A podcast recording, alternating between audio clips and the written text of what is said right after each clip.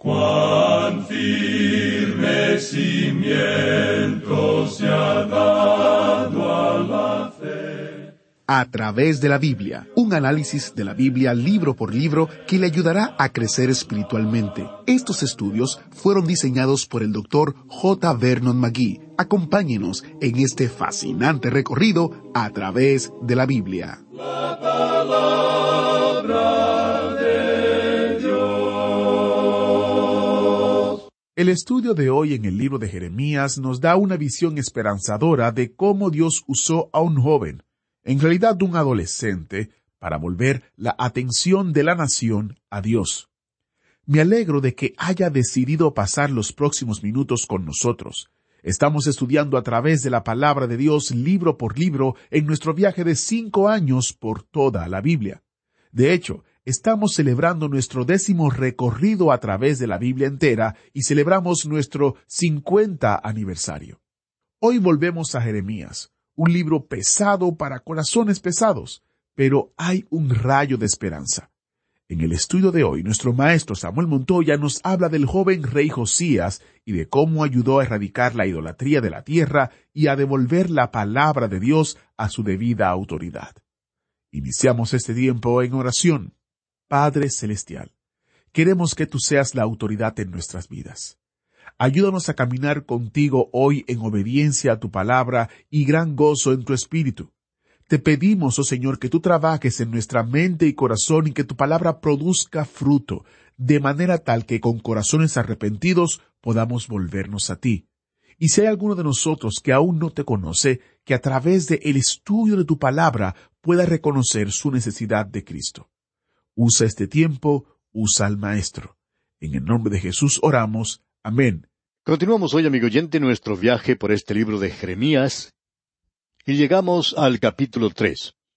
Usted recordará que en nuestro programa anterior, cuando estudiábamos el capítulo dos, dijimos que allí comenzaba un mensaje que abarca todo el capítulo dos y llega hasta el versículo cinco del capítulo tres. Así es que hoy tenemos que concluir este mensaje y comenzar con un nuevo que el profeta menciona aquí. Los capítulos dos al seis presentan mensajes que fueron dados durante los primeros cinco años del ministerio de Jeremías, y eso fue antes de que se hallara el libro de la ley, pero fue durante el tiempo cuando el rey Josías, un hombre joven como Jeremías, estaba buscando al Señor y estaba haciendo ciertas reformas en su nación. Como ya hemos visto, una de las cosas principales que él estaba haciendo fue la de limpiar al país de la idolatría. En realidad esa nación se había entregado completamente a la idolatría y había abandonado al Dios viviente. Y usted puede ver que los esfuerzos de este rey y del joven profeta tuvieron un resultado tremendo sobre la nación. El pueblo se había inclinado hacia la idolatría por una razón muy clara, y esa razón se debía a que era algo muy fácil, así como también muy popular. Sin embargo, era algo que rebajaba las normas en Israel y había llevado a ese pueblo a un nivel moral muy bajo.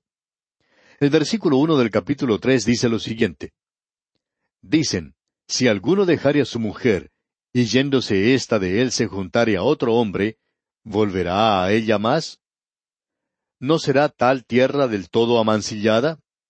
Tú, pues, has fornicado con muchos amigos, mas vuélvete a mí, dice Jehová.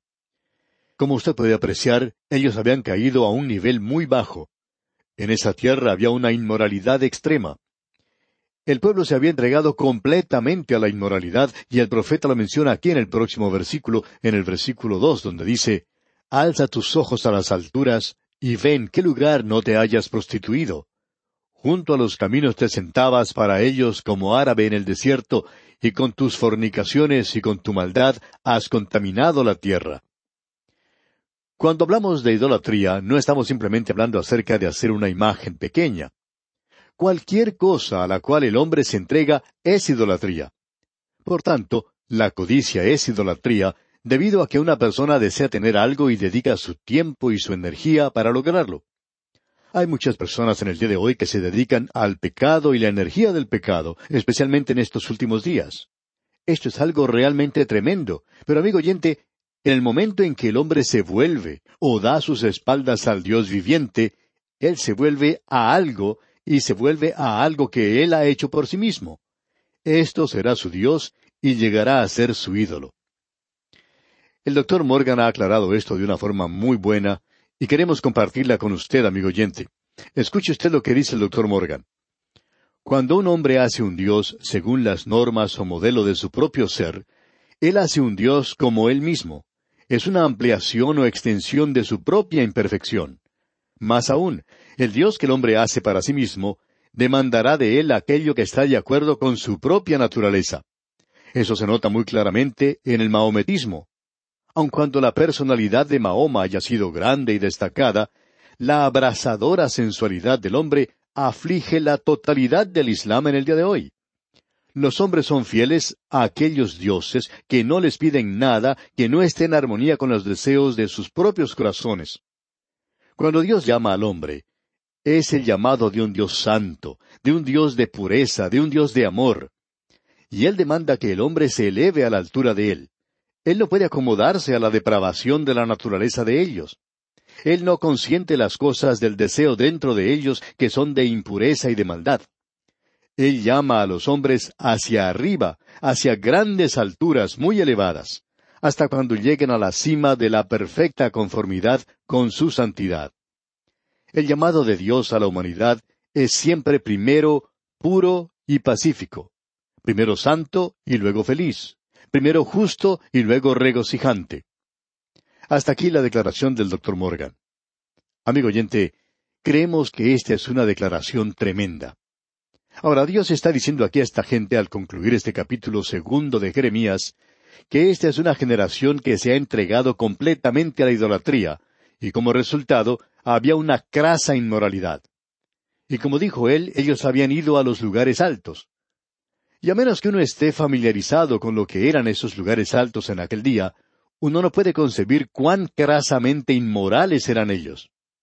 Esos lugares altos no eran otra cosa que un bosquecillo de árboles y un altar allí.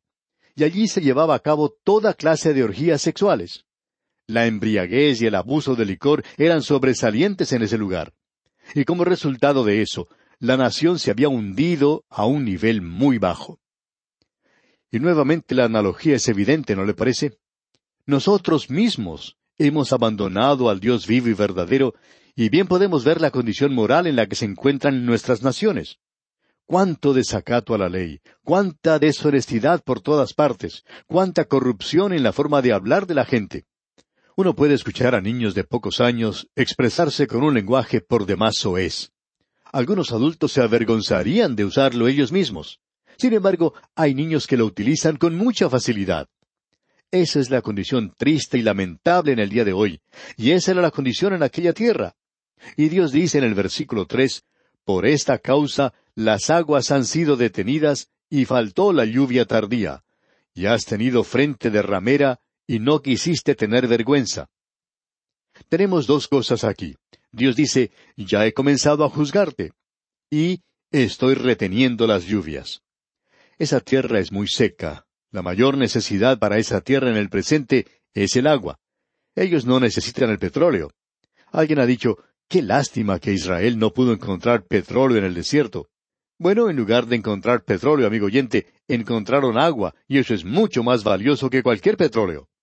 A ellos les hace mucha falta el agua. Dios comenzó con retener el agua a esta gente.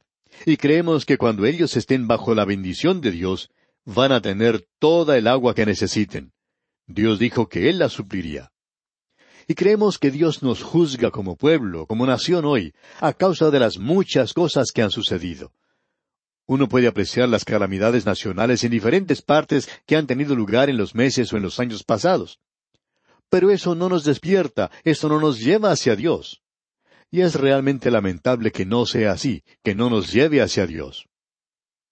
Llegamos ahora al segundo mensaje del profeta Jeremías, y este comienza en el versículo seis. Y de paso, digamos, es un mensaje en el cual Dios reprocha al pueblo por haberse apartado de él durante el reino de Josías. Y Josías era un buen rey. En el resto de este capítulo, la palabra rebelde o rebeldía se menciona unas nueve veces. Y Jeremías le da mucho énfasis a esto aquí en este mensaje que él presenta. La rebeldía que se menciona aquí indica que esta nación estaba deslizándose hacia atrás. En el libro de Oseas vemos que se dice, porque como novilla indómita se apartó Israel. Si usted ha tenido oportunidad de trabajar en el campo y tratar de hacer que las novillas subieran a los camiones para ser transportadas de un lugar a otro, sabrá lo que es tratar con estos animales. Cuando ellas se rebelan y no quieren subir al camión para ser transportadas, endurecen sus patas de tal manera que es prácticamente imposible hacerlas andar. Y lo único que hacen es deslizarse hacia abajo, ya que no quieren avanzar. Eso es estar en rebeldía.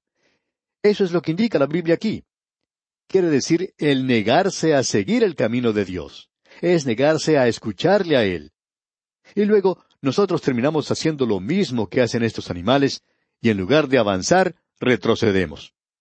Y cuando usted y yo, amigo oyente, nos negamos a hacer lo que Dios quiere que nosotros hagamos, nos estamos rebelando contra Él.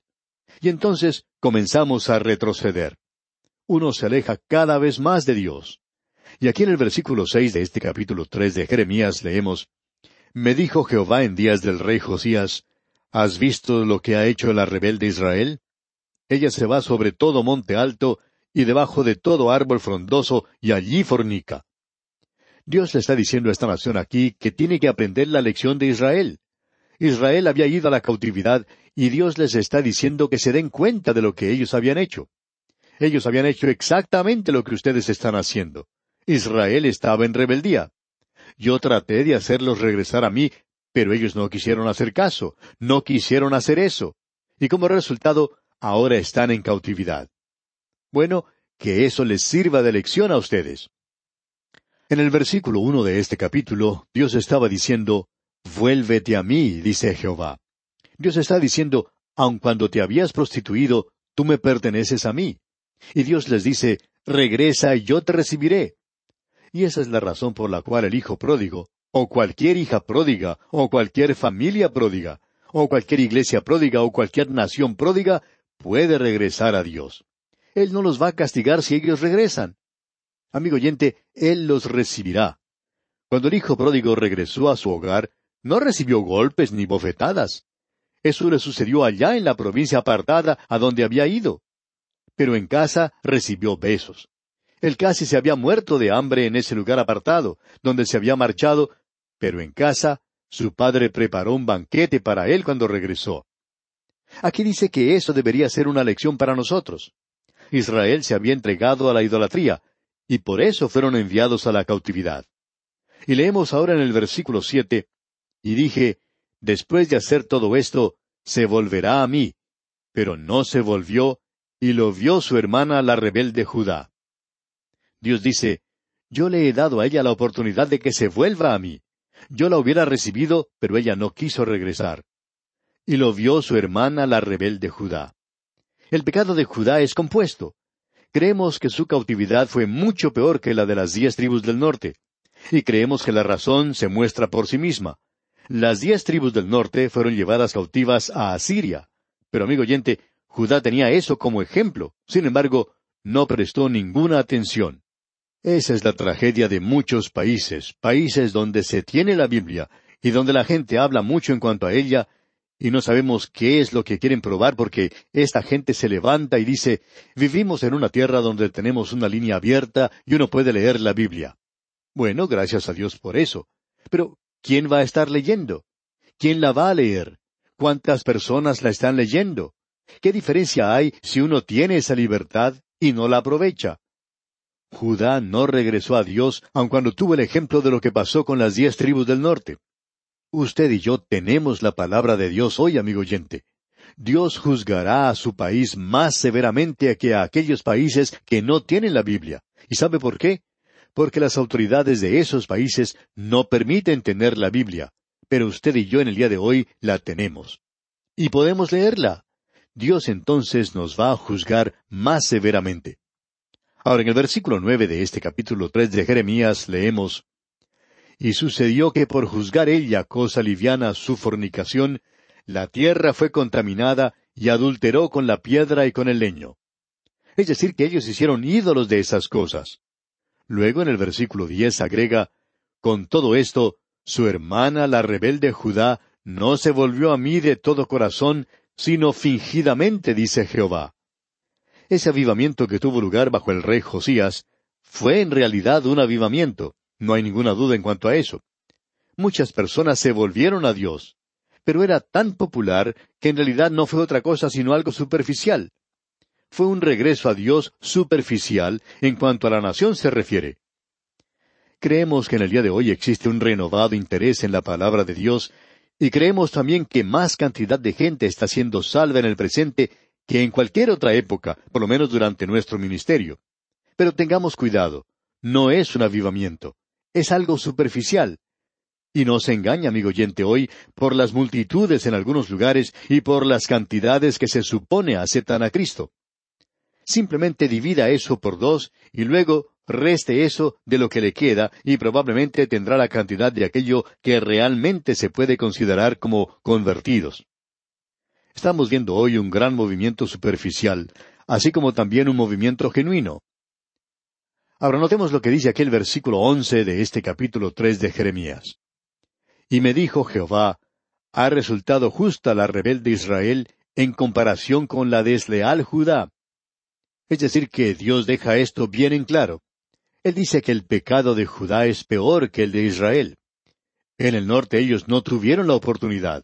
Ellos no tenían el templo, ellos no tenían la palabra de Dios. Y amigo oyente, no dudamos que nuestro juicio va a ser mucho más grande. Y luego en el versículo doce leemos, Ve y clama estas palabras hacia el norte y di, Vuélvete, oh rebelde Israel, dice Jehová. No haré caer mi ira sobre ti, porque misericordioso soy yo, dice Jehová. No guardaré para siempre el enojo. Dios está diciendo, yo te haré regresar a tu tierra si te vuelves a mí. Y aquí Él está demostrando la gracia que tiene para con nosotros. Cuán maravilloso es Dios, amigo oyente.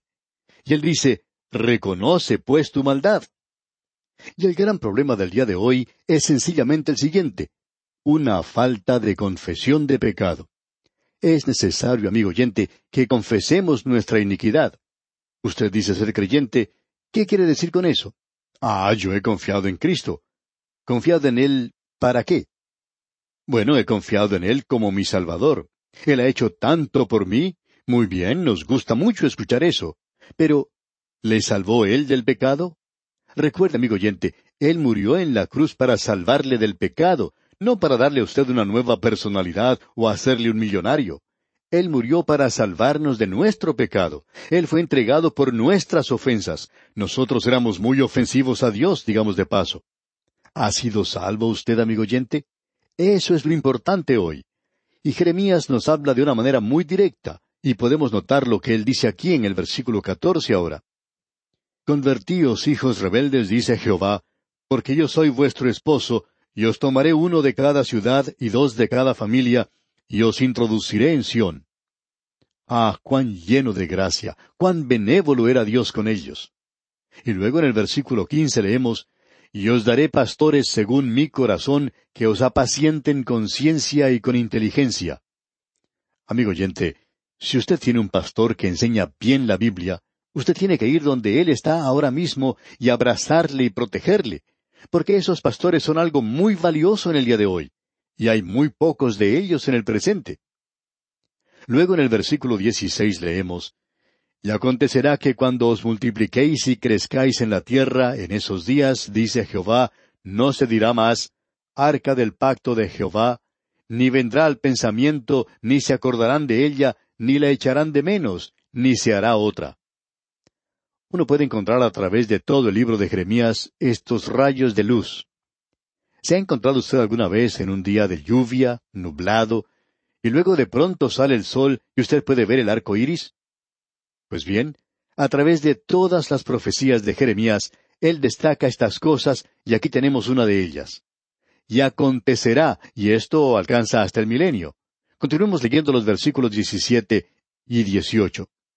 En aquel tiempo llamarán a Jerusalén trono de Jehová, y todas las naciones vendrán a ella en el nombre de Jehová en Jerusalén, ni andarán más tras la dureza de su malvado corazón. En aquellos tiempos irán de la casa de Judá a la casa de Israel, y vendrán juntamente a la tierra del norte, a la tierra que hice heredar a vuestros padres. Dios ha colocado aquí una gloriosa profecía en cuanto al futuro. Es como una pequeña joya. Luego al final del versículo 19 dice, Me llamaréis Padre mío. Pero ahora, ningún israelita en forma individual jamás llamó a Dios Padre. Él era el Padre de la nación, y él llamó a la nación de Israel mi hijo. Pero él nunca llamó a David su hijo, lo llamó David mi siervo.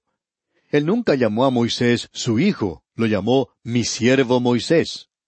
Esto ocurre solamente en este día de gracia en el cual vivimos. Cuán maravilloso es esto, amigo oyente. Cuán grande es el privilegio que tenemos hoy.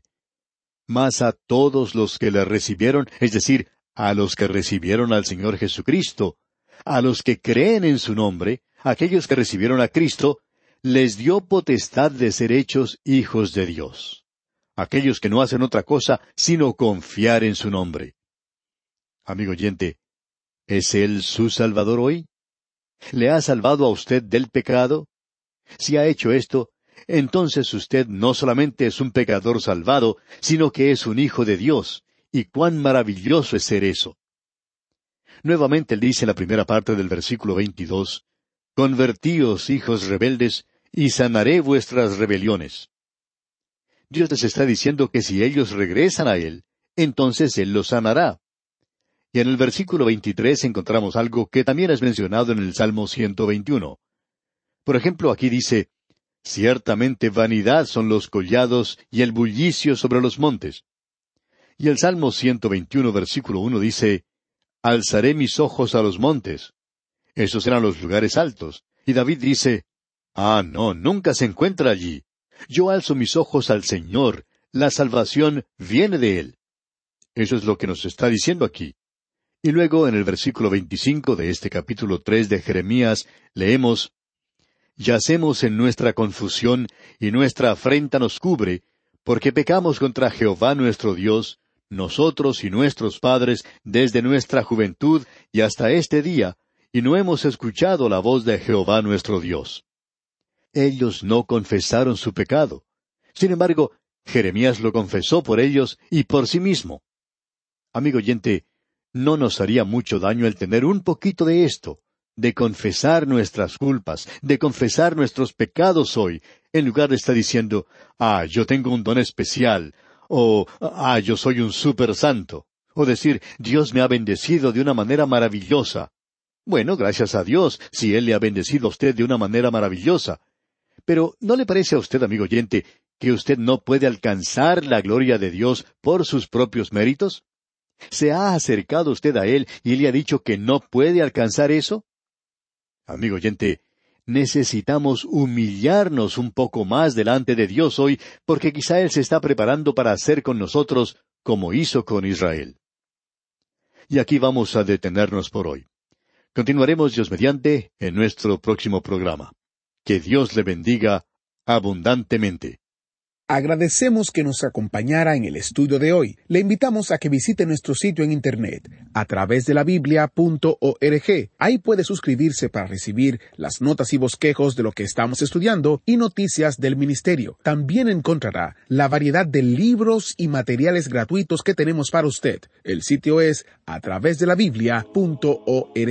Todo lo que hacemos es posible gracias al Señor y a personas como usted que se unen a nosotros en la obra de llevar la palabra entera al mundo entero. A través de la Biblia es una producción de Radio Transmundial.